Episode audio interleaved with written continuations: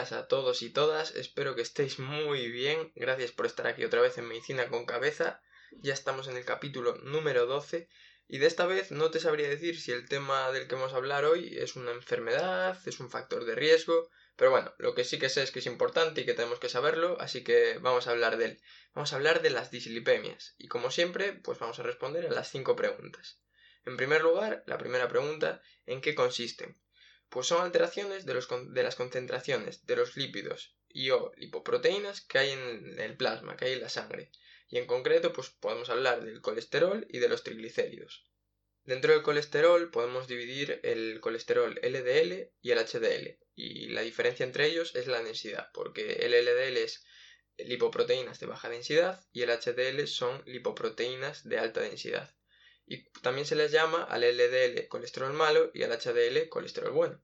Y bueno, hay gente que lo deja así y ya está, pero bueno, tenemos que saber por qué se les llama colesterol bueno y colesterol malo. Básicamente es porque el colesterol LDL va por la sangre y se puede acumular en la pared de las arterias.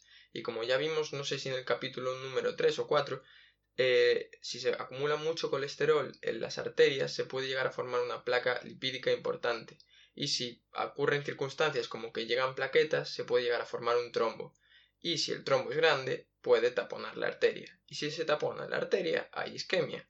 No pasa la sangre y las células que están después de ese punto se necrosan, es decir, se mueren. Por eso es el colesterol malo, porque puede producir esto. Por otra parte, tenemos el colesterol HDL, que lo llaman bueno. Y lo que hace es que coge ese colesterol LDL que está en las arterias, lo digamos, eh, secuestra y se lo lleva al hígado. Entonces eh, libera las arterias de ese colesterol malo. Por eso es el colesterol bueno y nos interesa que esté muy elevado, porque cuanto más colesterol bueno tengamos y menos colesterol malo tengamos, más sanos estamos. Luego tenemos los triglicéridos, que también son unas grasas que las utilizamos como reserva energética y que pueden llegar a ser muy malas porque si están en concentraciones eh, muy grandes pueden llegar a provocar, como ya veremos más adelante, pancreatitis, por ejemplo. Dentro de las dislipemias nos podemos encontrar tres escenarios. El primero, que el colesterol LDL esté alto y el resto esté normal, y esto sería una hipercolesterolemia aislada. Luego, que los triglicéridos estén altos y el resto esté normal, que sería una hipertrigliceridemia aislada. Y el último escenario, que sería que el colesterol LDL esté alto, los triglicéridos estén altos y sería una hiperlipemia mixta. Pero bueno, esto es una clasificación muy básica que realmente es solo para que tengamos una idea de que no tiene que estar siempre todo elevado. Entonces ya podemos pasar a la segunda pregunta. ¿Cuál es la causa de las dislipemias? Pues tenemos tres principales. Hereditarias, que pueden ser mutaciones genéticas que lo que hacen es que produzcamos más colesterol o que eliminemos menos colesterol adquiridas, como puede ser pues, nuestros hábitos dietéticos, eh, que no hagamos ejercicio físico, por ejemplo, y secundarias otras enfermedades que también tengan relación con el metabolismo, como puede ser la diabetes, que va a producir que aumente el colesterol. Estas serían las tres principales causas, ¿no? Y hay una clasificación también que había que nombrar, que es la clasificación de Friedrichson, que es muy preguntada en exámenes y es muy conocida, lo que pasa es que es bastante engorrosa de estudiar, y no la voy a explicar porque perderíamos mucho tiempo y es inútil porque son memorizar cosas. Pero bueno, lo he incluido en el resumen que si queréis me lo podéis pedir en las redes sociales y yo os lo mando y también una regla mnemotécnica que creé en su día cuando lo tuve que estudiar para acordarme de ellas. Entonces, resumiendo esta segunda pregunta, pueden ser causas hereditarias, causas adquiridas y causas secundarias a otras enfermedades. Y ya pasamos con la tercera pregunta qué consecuencias van a tener. Y ya más o menos lo hemos anticipado antes, pero bueno, si el colesterol está alto y especialmente el colesterol LDL, este se puede acumular en las paredes de las arterias y puede llegar a producir enfermedades como ya dijimos un trombo con la consecuente isquemia y con la consecuente necrosis celular. Por otra parte, eh, tenemos los triglicéridos. Los triglicéridos sirven, como dijimos, de reserva energética, pero ¿qué pasa? Que si aumenta mucho su concentración, va a circular más triglicérido por la sangre y puede llegar al páncreas. Y en el páncreas, concentraciones muy elevadas, en torno a más de 1000 miligramos eh, por decilitro, puede llegar a irritarlo. Y si lo irrita, lo inflama. Y entonces se produce una pancreatitis aguda, que es una situación bastante delicada y que, bueno, es mejor que no se produzca. Y estas serían las dos principales consecuencias que tenemos que saber de las dislipemias. Ahora ya podemos pasar a la cuarta pregunta, que sería cómo las diagnosticamos, que bueno, esto es muy simple, ¿no? Porque tenemos que saber qué valores hay en nuestra sangre de estas grasas y lo más sencillo es hacer una analítica de sangre y ya el aparato nos dice, oye, pues tiene tantos miligramos de colesterol LDL.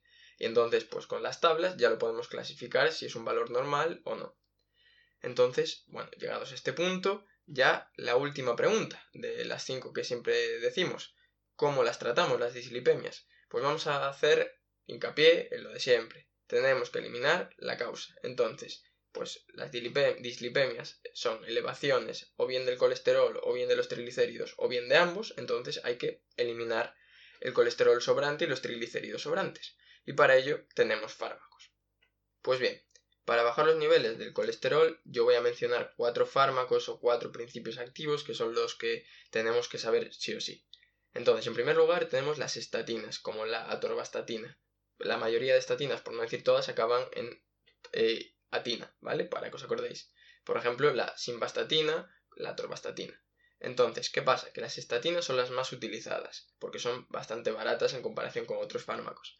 Y lo que hacen es que actúan disminuyendo la producción de colesterol en el hígado. Entonces, como en el hígado hay menos colesterol, el propio hígado va a captar de la sangre más colesterol.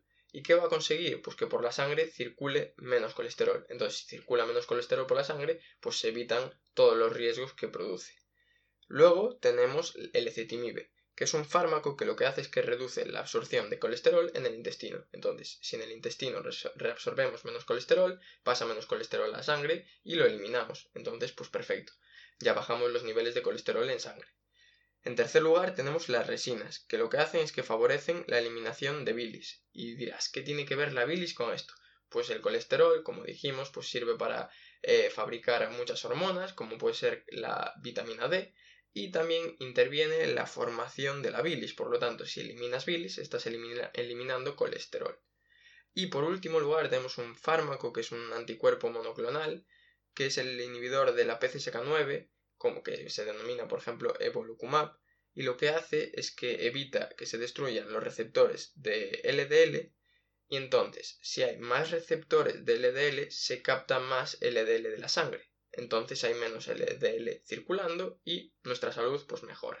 ¿Qué pasa? Que es un fármaco muy caro. En general todos los anticuerpos monoclonales son muy caros, entonces se utilizan en situaciones excepcionales en las que, por ejemplo, no se pueden dar estatinas, hipercolesterolemias familiares que tienen ese colesterol elevadísimo, pero bueno, lo más utilizado, como dije, son las estatinas y son fundamentales.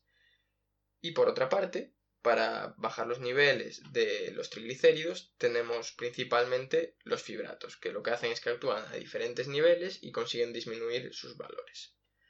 Y llegados a este punto, ya hemos acabado con este tema de las dislipemias. Ha salido un podcast cortito, la verdad tampoco da, da, mucho, da mucho juego las dislipemias, pero espero que lo hayas entendido bien, que hayáis entendido pues las diferencias entre HDL y LDL y por qué uno es bueno y por qué el otro es malo, que a lo mejor sabíais que se les llamaba así, pero no sabíais el, el por qué. Y, muy importante que os sepáis los fármacos que utilizamos para tratarlas y ya os digo, si queréis saber la clasificación y la regla mnemotécnica solo tenéis que escribirme a arroba medicina con cabeza en Instagram o un correo a medicina con cabeza arroba gmail.com y yo os mando el resumen y así os lo podéis mirar. Así que nada, un abrazo y nos vemos la semana que viene.